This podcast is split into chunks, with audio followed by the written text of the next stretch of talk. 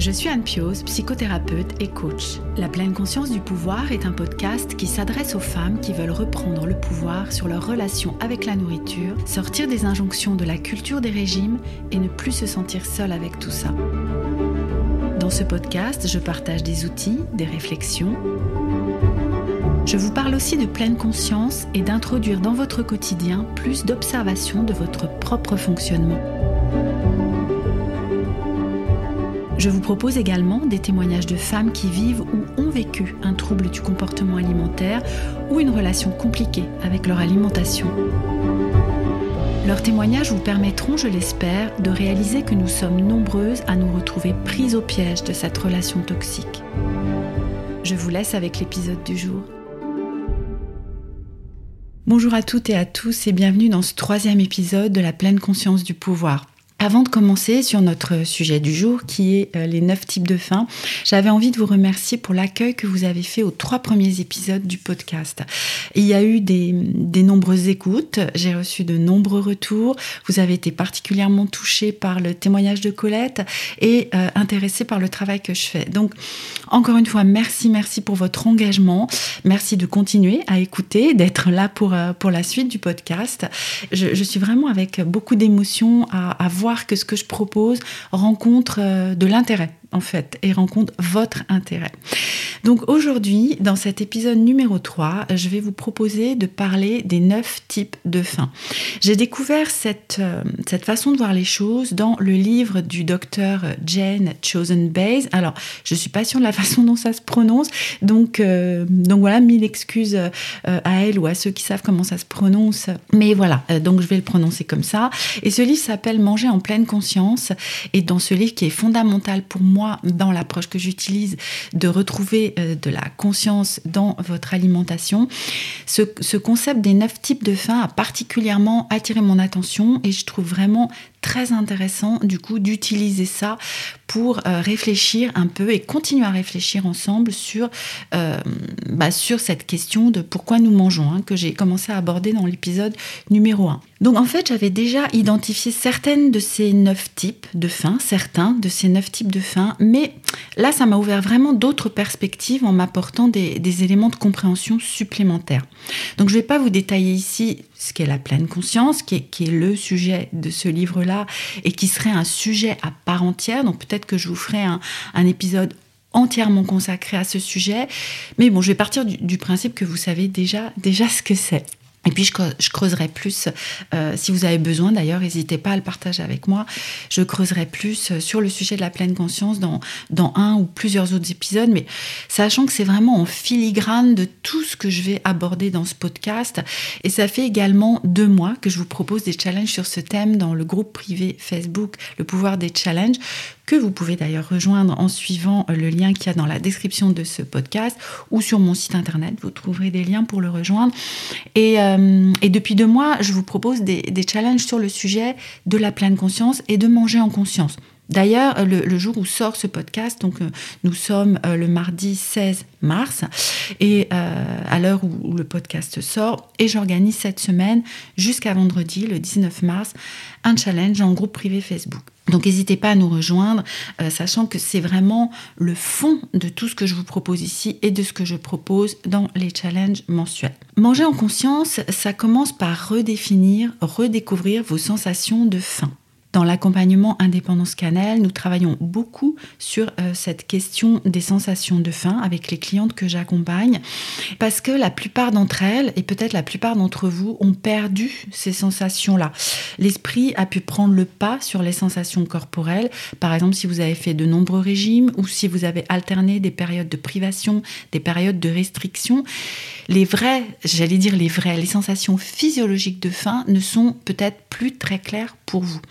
Vous avez peut-être perdu cette possibilité que vous aviez quand vous étiez enfant. Je vous ai parlé dans l'épisode numéro 1 du podcast de cette expérience qui avait été faite euh, auprès d'une cohorte d'enfants qu'on avait laissé manger euh, pendant plusieurs mois, mais peut-être j'y reviendrai plus précisément. Là aussi, euh, ça me donne l'idée du coup à, cette expérience-là.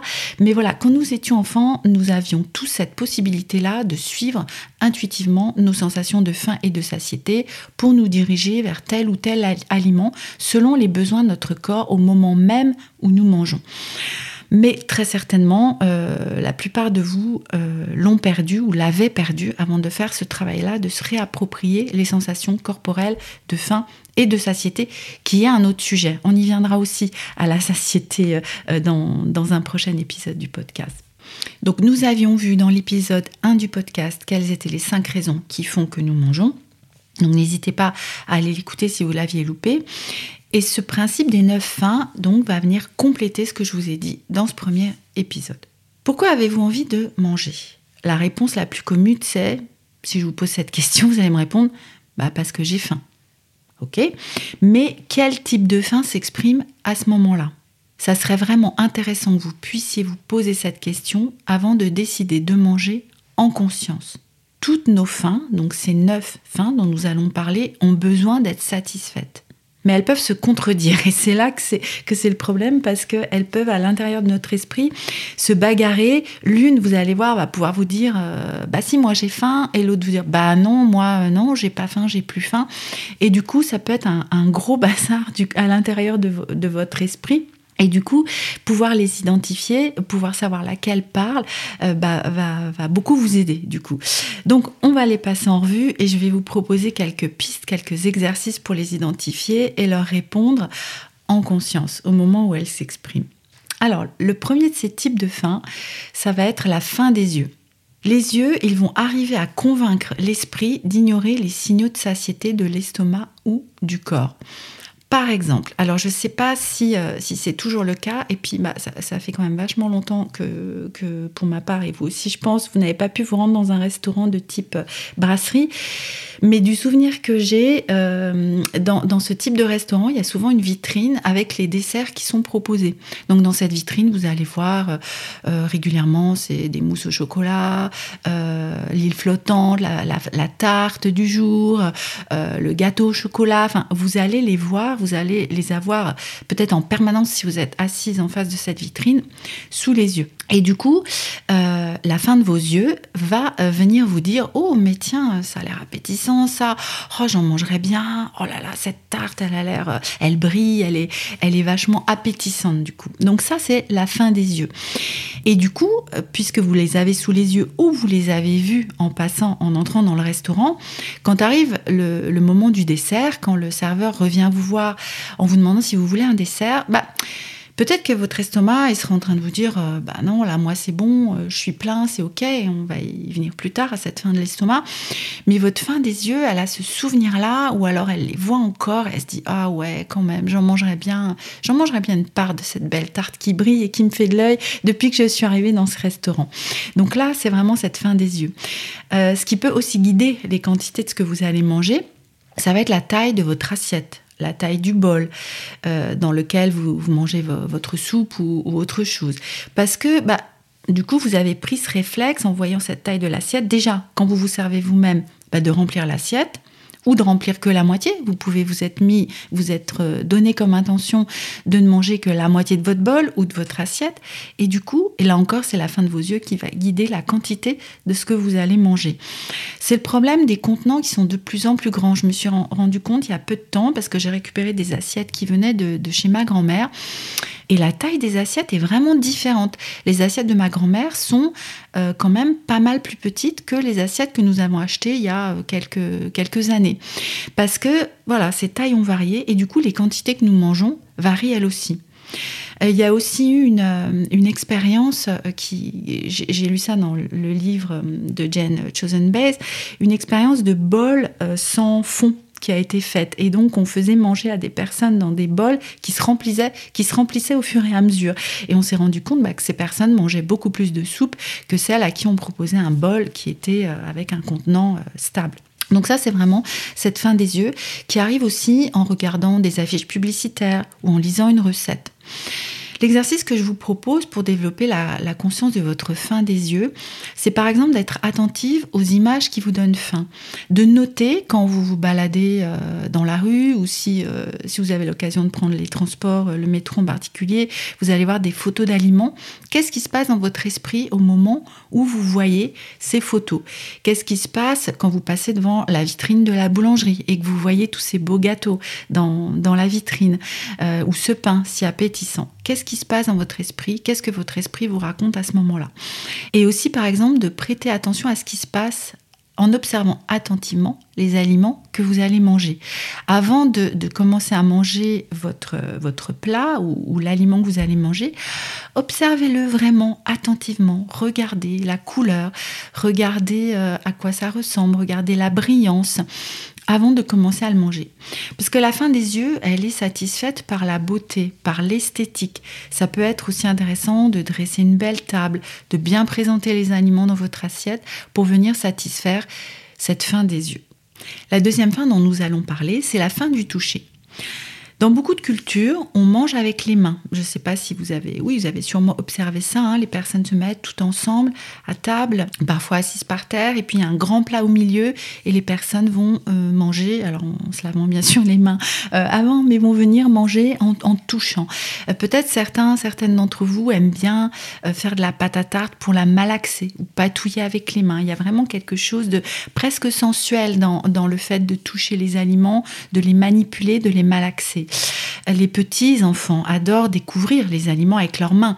Si vous les laissez explorer cela, ils, vont vraiment euh, avoir beaucoup de plaisir à le faire, à le porter à la bouche. Il y a aussi cette se toucher, je suis en train de me toucher la bouche, donc vous vous en rendez peut-être compte, mais euh, ils vont venir, euh, voilà, toucher leurs lèvres. Euh, ce toucher va se faire aussi avec notre palais, notre langue. Il y a quelque chose aussi dans le contact avec l'aliment qui se passe. laisser les bébés d'ailleurs manger avec leurs mains va leur permettre, vous le remarquerez si, si vous avez des petits enfants ou si vous observez des petits enfants, de vraiment manger au niveau des quantités beaucoup plus intuitivement que si vous les nourrissez à la cuillère, parce qu'ils vont eux-mêmes porter à la bouche la quantité d'aliments dont ils ont besoin.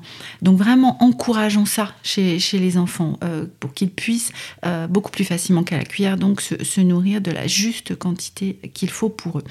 Donc les exercices pour satisfaire cette euh, faim du toucher, ça va être vraiment de goûter la texture des aliments. Peut-être ça vous paraît bizarre de, de vous dire je vais goûter la texture des aliments, mais portez vraiment attention quand vous mettez un aliment en bouche.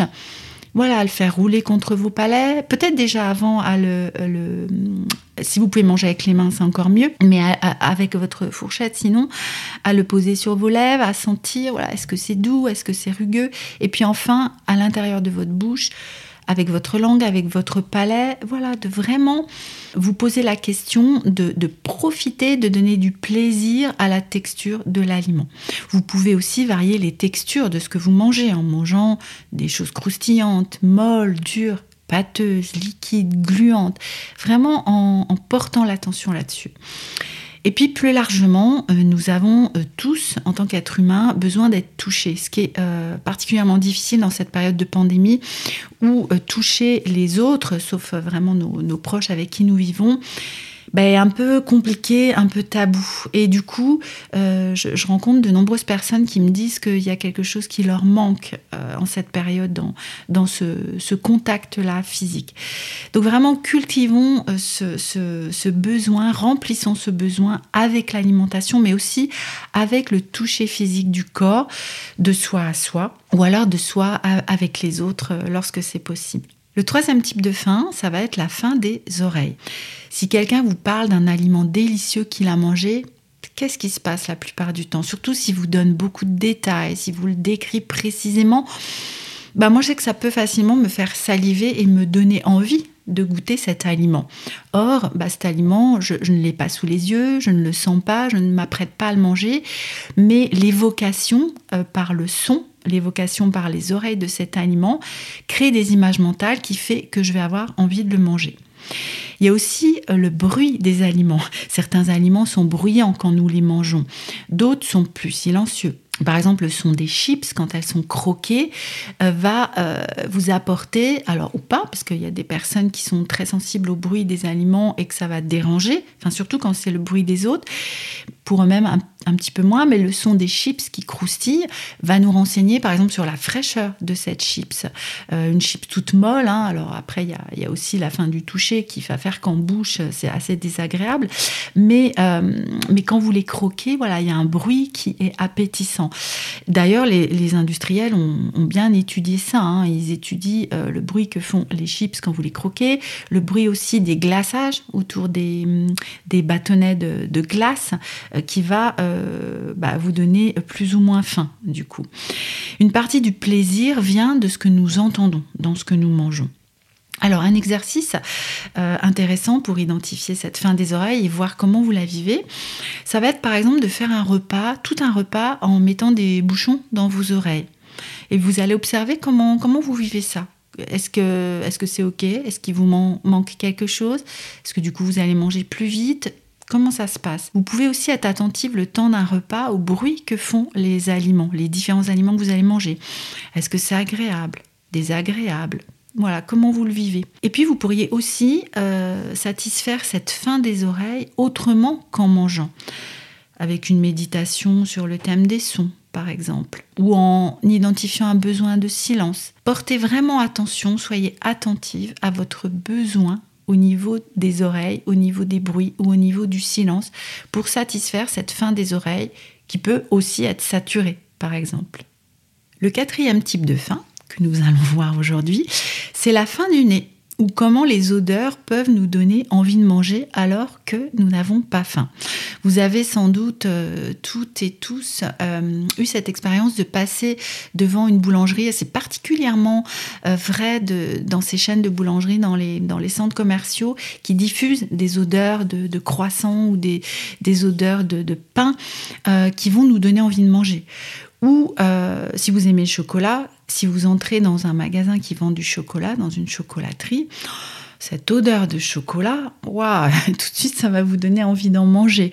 Ou euh, si vous reniflez euh, une plaque de chocolat, encore une fois, ou euh, bah, si vous aimez beaucoup le pain comme moi, si vous humez le pain, ça va vous donner envie de croquer dedans. Alors un exercice pour entraîner la fin du nez et pour la satisfaire, ça va être justement d'approcher votre assiette ou votre aliment de votre nez et d'humer les odeurs avant de le manger. Et de continuer à être présente aux odeurs pendant que vous mastiquez. Parce que vous allez remarquer que cette odeur évolue, que cette sensation euh, olfactive évolue. Vous pouvez aussi euh, faire un jeu de devinette en tentant de trouver les ingrédients qui composent un plat sans le voir ou si c'est pas vous qui l'avez cuisiné, bah du coup à, à sentir pour essayer de deviner. La cinquième fin, c'est la fin de la bouche. Cette fin, elle correspond au fait que la bouche aime ressentir des sensations agréables. Alors ça va être variable d'une, d'une personne à l'autre. Par exemple, moi, j'aime pas quand les plats sont trop épicés et trop piquants. Ce piquant, il me, je le trouve désagréable. Il me met du, feu dans la bouche. Je sais pas comment l'éteindre. Enfin, c'est vraiment pas une sensation agréable euh, que j'ai dans ma bouche. Par contre, un, un, enfant qui a été élevé dans un pays où on mange très épicé, comme en, Inde, en Thaïlande, il appréciera sûrement beaucoup plus que moi euh, cette sensation de piquant dans la bouche. Il y a aussi un côté euh, génétique, mais aussi éducatif dans, euh, cette euh, fin de la bouche et ces sensations agréables ou désagréables. Et ce qui a bon goût dans une culture, n'en a pas du tout dans une autre.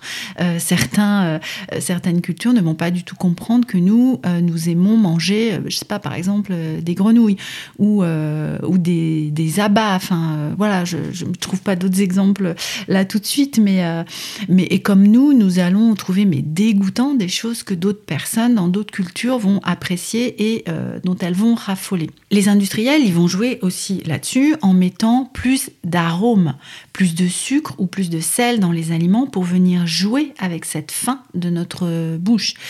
Par exemple, il y, a une aberration, moi je ne sais pas ce que vous en pensez, mais euh, qui existe pour moi, c'est les chips qui sont aromatisés, bah, par exemple au poulet. Qu'est-ce que le goût de poulet vient faire dans des chips. Alors vous allez me dire, c'est quoi le vrai goût de la chips? Le vrai goût de la chips, normalement, c'est une, pomme de terre qu'on a coupée très finement et qu'on a fait euh, griller ou euh, euh, à la friteuse ou, ou au four. on met un petit peu de sel et voilà, une chips, normalement, ça a le goût de pomme de terre. Ça n'a pas le goût de poulet ou de sauce barbecue ou de je sais pas quoi qui existe. J'ai perdu un petit peu le fil. Mais donc, vous voyez ce que je veux dire. Là, ça vient vraiment jouer avec cette fin de la bouche et nous leurrer en fait. La fin de la bouche, elle va être pleinement satisfaite quand nous mettons la conscience sur le goût des aliments. Quand nous prenons le temps vraiment de nous dire ok c'est quoi ce goût? Est-ce qu'il est agréable? Est-ce qu'il est désagréable? Qu'est-ce que j'en pense? Est-ce que je ressens du plaisir? Est-ce que ça correspond à ce que j'attends par rapport à cet aliment? Par exemple en goûtant des aliments inconnus vous allez aussi pouvoir développer cette fin de la bouche. Et puis vous l'avez peut-être remarqué mais les premières bouchées euh, d'un plat ou d'un aliment, elles, elles peuvent apporter toute cette explosion de plaisir qui va diminuer au fur et à mesure des bouchées. Hein, je pense que vous voyez ce que je veux dire. Et donc ce plaisir, il diminue au fur et à mesure qu'on mange, mais aussi si nous commençons à faire autre chose en même temps. Parce que sans cette conscience, la fin de la bouche, elle va pas être satisfaite et elle va en demander, en redemander, en redemander, jusqu'à temps qu'elle soit satisfaite. Parce que ce qui satisfait la fin de la bouche, ce sont les sensations. Du coup, ça peut être aussi une bonne idée d'apporter de la variété dans les goûts de ce que vous mangez, de varier le sucré, l'acide, le salé, l'amer. Et puis aussi, enfin, de prendre l'habitude de mastiquer les choses pour satisfaire cette faim de la bouche. Le sixième type de faim, c'est la faim de l'estomac. Quelle sensation ressentez-vous quand votre estomac a faim? Certaines de mes clientes me disent qu'elles ne savent même plus, voire qu'elles ne le ressentent plus. Est-ce que vous pouvez dire si votre estomac est vide, est plein, à moitié vide, à moitié plein? Vraiment, posez-vous cette question là tout de suite et essayez de le ressentir. Quitte à mettre cet épisode en pause et à, et à revenir après quand vous avez fait le point. Du coup, j'imagine que peut-être pour certaines de vous, bah, c'est comme pour euh, la plupart de mes clientes très difficile de répondre à cette question. Pourquoi? Alors on l'avait vu euh, un petit peu dans l'épisode 1 quand je vous parlais des cinq raisons qui font que nous mangeons et euh, la cinquième dont je vous ai parlé c'était par injonction extérieure ou même injonction que vous avez internalisée. Si on vous a dit trop longtemps parce que vous avez fait des régimes, parce que vous avez suivi des plans alimentaires, ce que vous deviez manger, quand, en quelle quantité, bah, vos sensations de physique de l'estomac, de faim vous les avez complètement mises de côté parce que vous les avez niées, vous n'y avez pas répondu. Du coup, vous les avez perdues. Généralement, ces sensations, elles sont désagréables et c'est tant mieux pour la survie de l'espèce parce que euh, sinon nous arrêterions de manger. Or, ce qui s'est passé avec euh, toutes ces injonctions, c'est que ce sont les habitudes qui ont pris le pas sur euh, ces sensations physiques. Parce que vous avez pris par exemple l'habitude de manger à heure fixe, telle heure, telle heure, telle heure, sans plus même vous poser cette question de la faim de l'estomac. Nous travaillons beaucoup sur ces sensations avec mes clientes parce que ignorer les signaux n'est pas non plus une bonne chose et y répondre euh, impérativement tout de suite n'en est pas une non plus. L'idée, c'est vraiment de trouver le juste milieu entre ces deux choses et d'apprendre, euh, pourquoi pas, à différer. Ça me fait penser à une de mes clientes qui a travaillé sur cette question du goûter. Elle prenait des goûters vraiment par habitude depuis euh, des années, des années. Peut-être, alors je me souviens plus, mais peut-être c'était issu d'un plan alimentaire quelconque où on lui avait dit faut que vous fassiez trois repas et une collation. Donc elle faisait ces trois repas et cette collation. Et puis elle a commencé à se poser la question mais est-ce que j'ai réellement faim au moment où je prends ce goûter? Et elle s'est rendue compte bah, que parfois oui, donc euh, bah, c'était ok de manger quelque chose. Parfois non. Parfois cette fin euh, du goûter entre guillemets arrivait, je sais pas, peut-être une heure ou une demi-heure avant l'heure qu'elle avait prévue pour dîner. Du coup, bah, elle, faisait le choix soit de dîner plus tôt, soit d'attendre un petit peu, parce qu'encore une fois, c'est pas impératif de répondre à cette sensation de, faim là tout de suite, tout de suite. Donc, euh, euh, petit à petit, voilà, elle, a vraiment pris, en mettant de la conscience, une décision consciente, là aussi, de prendre ou pas ce goûter. S'il était nécessaire, bah oui, elle le prenait. S'il n'était pas nécessaire par rapport à cette faim de l'estomac, et non pas par rapport à ce que le plan alimentaire lui disait, bah, elle le faisait pas. Donc, euh, j'ai envie vraiment euh, de, vous poser cette question, de, dire, encore une fois, est-ce que mon estomac est plein? Est-ce qu'il est vide? Est-ce qu'il est à moitié rempli? Et ça peut être, euh, bah, par exemple, avant chaque moment où vous allez manger. En mettant, alors on utilise aussi dans l'accompagnement une échelle de la faim et de la satiété, mais pourquoi pas sur une échelle de 0 à 5 ou de 0 à 10, bah, de vous poser cette question par rapport à la faim de mon estomac avant de manger où est-ce que j'en suis? Est-ce que c'est euh, zéro? Bah, c'est ni plein ni vide, euh, c'est neutre. Est-ce que c'est 5 euh, Ouais, je, sens qu'il est à moitié, à moitié plein, à moitié vide, et du coup, bah, que peut-être ce serait une bonne idée de, de manger, et etc., etc. Et puis à la fin du repas, pareil, vous dites, ok, j'en suis où Comment j'arrive à sentir? Vraiment, c'est la constance euh, dans cette expérience-là qui va vous permettre de recontacter ces sensations euh, de la faim de l'estomac. Le septième type de faim, ça va être la faim des cellules.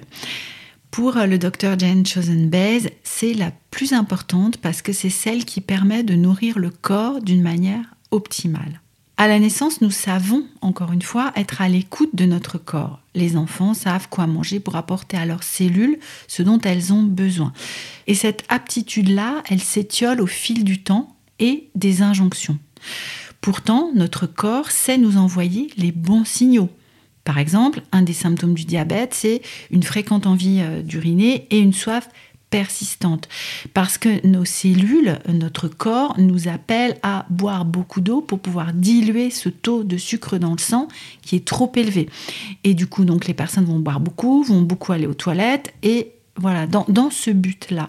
Un organisme qui manque de fer, autre exemple, peut nous donner envie de manger un gros steak. Elle donne cet exemple dans le livre euh, Jan Chosen-Best, elle qui est végétarienne depuis des années. À un moment où elle était carencée en fer, elle a eu des soudaines envies de manger euh, un steak bien saignant. Ou ça peut être une plâtrée de lentilles, euh, dans cet exemple euh, du végétarisme. Cette faim, elle peut aussi varier avec les saisons. À l'automne, le corps veut faire plus de stock. Alors ça, ça date vraiment d'une époque où les maisons étaient mal chauffées.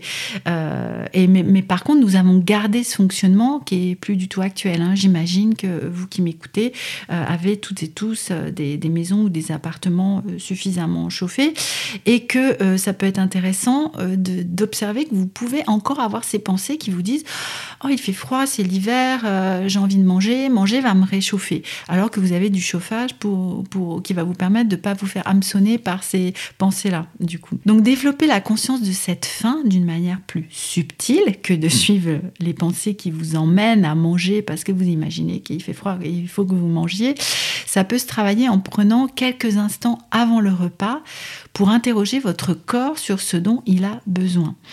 Des exercices spécifiques de pleine conscience peuvent permettre de travailler ça. Vous pouvez aussi faire confiance à certaines intuitions de votre corps qui va vous donner des envies subites, euh, comme dans l'exemple du steak ou des lentilles, de manger tel ou tel aliment. Ça arrive parfois quand on est malade. Quand on est malade, on peut avoir des drôles d'envies ou des envies qui nous paraissent un peu bizarres. Bah, c'est pas si bizarre que ça. En fait, ça peut vraiment être cette faim de vos cellules qui vient guider euh, vos choix et vous donner envie de manger tel ou tel type d'aliment.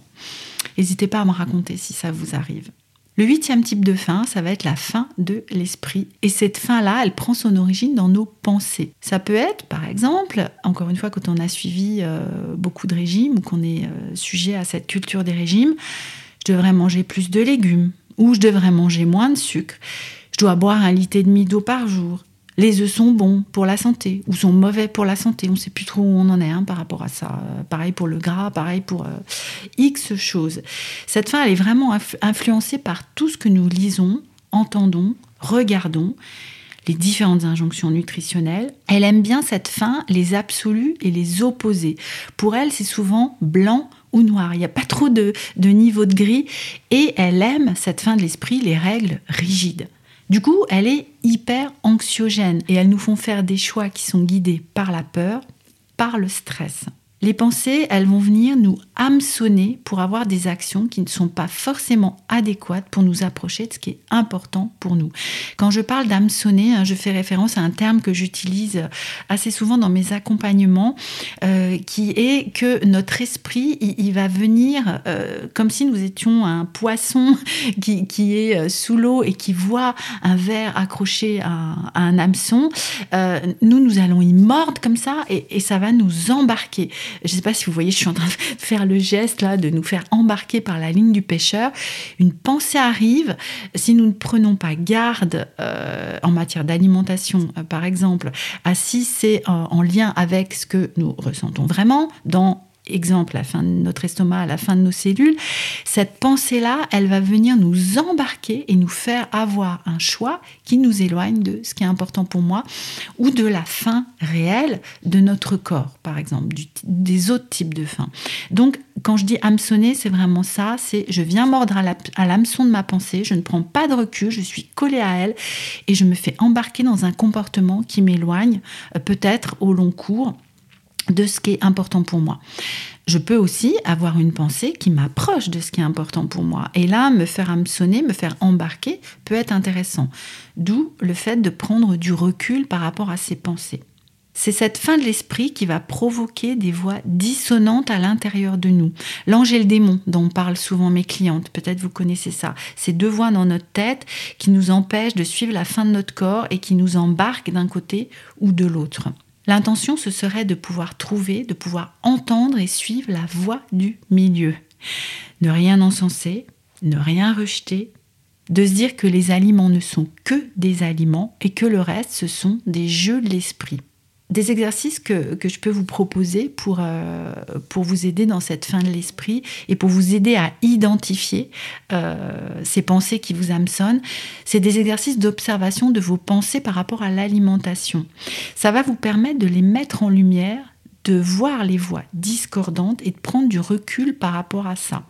Et de ne pas vous laisser embarquer sans vous en rendre compte. De voir de quelle façon ces pensées guident vos comportements.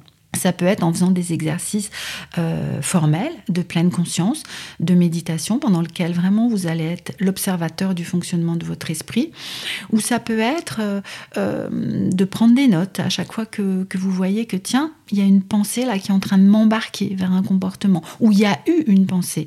Une fois que vous avez eu un comportement, par exemple, avec lequel vous n'êtes pas forcément d'accord, enfin, c'est pas raccord avec ce que vous souhaitiez, mais d'essayer d'analyser les pensées qui vous ont conduite ou conduit à avoir cette action-là. Et puis essayez aussi d'avoir un esprit critique quand vous lisez ou quand vous entendez des études sur l'alimentation ou sur les régimes alimentaires. Ne prenez pas tout au pied de la lettre, ne prenez pas tout pour argent comptant. Ce qui est la même chose, euh, j'ai parlé longtemps, j'ai longtemps accompagné des parents et des enfants, mais dans l'éducation, ça aussi c'est un très bon exemple d'injonction contradictoire et du coup de plus savoir quoi penser. Donc vraiment, vraiment développer votre esprit critique. Enfin, cette fin de l'esprit, elle est difficile à satisfaire parce que votre esprit, il change souvent d'avis. Mais par contre, vous pouvez y être attentive et ne pas vous laisser embarquer par les pensées qui vous proposent sans y avoir réfléchi. Vous ne pouvez être pleinement consciente de ce que vous mangez que si vous faites taire les pensées qui inondent votre esprit d'injonctions contradictoires. Le neuvième et dernier type de faim, c'est la faim du cœur. Cette faim, elle va parler de tout ce que les aliments évoquent pour vous et de toutes les émotions qui sont liées aux aliments.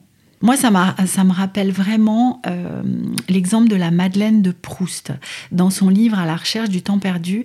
Je ne peux pas m'empêcher de vous lire euh, là euh, tout de suite cet extrait dans lequel Proust nous parle de cette Madeleine. Et tout d'un coup, le souvenir m'est apparu. Ce goût, c'était celui du petit morceau de madeleine que le dimanche matin, à Combray, parce que ce jour-là, je ne sortais pas avant l'heure de la messe, quand j'allais lui dire bonjour dans sa chambre, ma tante Léonie m'offrait, après l'avoir trempé dans son infusion de thé ou de tilleul. Un peu plus loin, Proust nous écrit Quand d'un passé ancien rien ne subsiste, après la mort des êtres, après la destruction des choses, seule, plus frêle mais plus vivace, plus immatérielle, plus persistante, plus fidèle, l'odeur et la saveur restent encore longtemps comme des âmes, à se rappeler, à attendre, à espérer sur la ruine de tout le reste, à porter sans fléchir sur leurs gouttelettes presque impalpables l'édifice immense du souvenir. Vraiment, ces souvenirs, ils, nourrissent le cœur. Ce qui nourrit le cœur, c'est le souvenir du goût, certes, mais c'est aussi le souvenir des relations, l'intimité partagée. La Proust, il nous parle du, goût de la Madeleine, mais il nous parle surtout de la relation avec cette tante, en fait, et, et de ce qu'il en reste. Et ce qu'il en reste, c'est vraiment cette intimité, au-delà des aliments, doudou et réconfort les repas préparés pour les proches, l'amour que vous mettez dans le partage de cela. C'est tout cela qui constitue cette fin du cœur, ces souvenirs qui vont nourrir cette fin du cœur. Ça peut être aussi, ça peut aussi se vivre de vous à vous. Ce qui est important à comprendre, c'est que euh, vous ne pouvez pas compter que sur la nourriture pour combler toute la faim de votre cœur. Ce qui nourrit votre cœur, c'est l'intimité avec le moment présent, qui vous permet de goûter la douceur du moment, d'être en présence avec elle, pour construire ces souvenirs-là. Là où ça devient compliqué, c'est lorsque vous utilisez la nourriture pour changer vos émotions. Est-ce que ça vous arrive de manger pour éloigner une émotion désagréable? Et quel aliment choisissez-vous dans ce cas? Il y a fort à parier que justement, euh, vous me direz, hein, mais euh, en tout cas c'était le cas pour moi et c'est le cas pour de nombreuses personnes que, j'accompagne, le plus souvent, il y a de fortes chances pour que ce soit un aliment qui évoque du souvenir justement et qui euh, nourrit en quelque sorte cette fin du cœur nourrissent, euh, de par les souvenirs que ça évoque, cette fin du cœur. Un premier exercice que je peux vous proposer, c'est d'identifier euh, les aliments justement doudous, les aliments euh, réconfort que, que vous utilisez la plupart du temps, et d'aller chercher à quoi ils font référence dans, dans cette fin du cœur. Et puis ensuite, peut-être que la prochaine fois que vous allez manger un de ces aliments doudous, observez ce qui s'est passé avant, quelles pensées et quelles émotions étaient présentes. Et une fois suivante, vous pourriez par exemple choisir de manger un aliment doudou, donc dans, la liste que, vous avez faite pour vous réconforter, mais vraiment en le faisant en pleine conscience, en étant consciente que là, vous êtes en train de répondre à cette fin du cœur, de répondre à un besoin de, de vivre cette émotion parce qu'elle est un petit peu difficile à vivre, en le dégustant avec tous les types de faim, par exemple, en, le sentant, en, le goûtant pleinement, en venant voir toutes les sensations qui sont liées à la dégustation de cet aliment, et de vous rendre compte ensuite en quoi c'est différent, et de noter ce qui est différent. Nous arrivons à la fin de cet épisode et pour conclure, euh, ce, que, ce que Jan Chosen-Bay nous explique, c'est que les fins qui posent généralement le plus de problèmes dans notre quotidien, ce sont celles de la bouche, du cœur et de l'esprit. Et ce sont souvent elles qui vous poussent à manger plus que ce dont votre organisme a besoin quand vous n'arrivez pas à les reconnaître et à les satisfaire. Ce que je vous propose du coup, la prochaine fois que vous allez manger, c'est de prendre un moment pour vous recentrer sur votre intériorité, sur vos pensées, sur vos sensations, sur vos émotions, parce que ça va vous aider à vous poser cette question de qui a faim? Quelle est la faim qui s'exprime là? Et peut-être que ça va vous éclairer et vous permettre petit à petit de répondre d'une manière adéquate à la faim qui s'exprime à ce moment-là. Peut-être vous allez aussi vous rendre compte que certaines sont dissonantes, comme je l'évoquais un peu plus haut dans cet épisode, que euh, la fin de, la bouche dit euh, oh, j'en veux encore, j'en veux encore, alors que la fin de l'estomac vous dit mais c'est bon là, euh, j'en ai assez, je suis plein, etc., etc. Ou la fin de vos yeux. Donc vous voyez, se, se poser cette question-là va vraiment être importante pour faire des choix un petit peu plus conscients dans ce que vous mangez et la quantité que vous mangez. Alors vous verrez, l'idée c'est pas que euh, pendant euh, toutes les années qui viennent, jusqu'à la fin de votre vie, avant chaque prise alimentaire, vous, vous preniez 2-3 euh, minutes là pour interroger vos neuf fins. C'est vraiment un entraînement que je vous propose parce qu'à force de pratique, ça va devenir un automatisme. mais comme je le répète souvent, rien ne se fait sans s'entraîner, pratiquer, pratiquer, pratiquer. Et ça ne se construit pas en 2-3 fois, en 2-3 jours, en 2-3 semaines. Je vais vous laisser pour aujourd'hui. Cet épisode a été déjà un petit peu long. J'espère que ça vous a plu, que vous avez appris euh, des choses, tout comme moi quand j'ai découvert dans le livre de Jane Chosen Bays les neuf types de faim. Donc ce livre s'appelle Manger en pleine conscience. il est indiqué dans, dans les notes de cet épisode. Je vous laisse donc pour aujourd'hui. N'hésitez pas à vous abonner au podcast si ce n'est pas déjà fait. Comment ça, c'est pas déjà fait? N'hésitez pas à me laisser, si vous m'écoutez sur Apple Podcast, une note 5 étoiles et un avis afin de dans mon travail et à partager ce podcast avec les personnes dont vous jugez qu'elles pourraient être intéressées. Je vous laisse, je vous dis à la prochaine fois pour l'épisode 4 et passez une bonne fin de journée. À bientôt.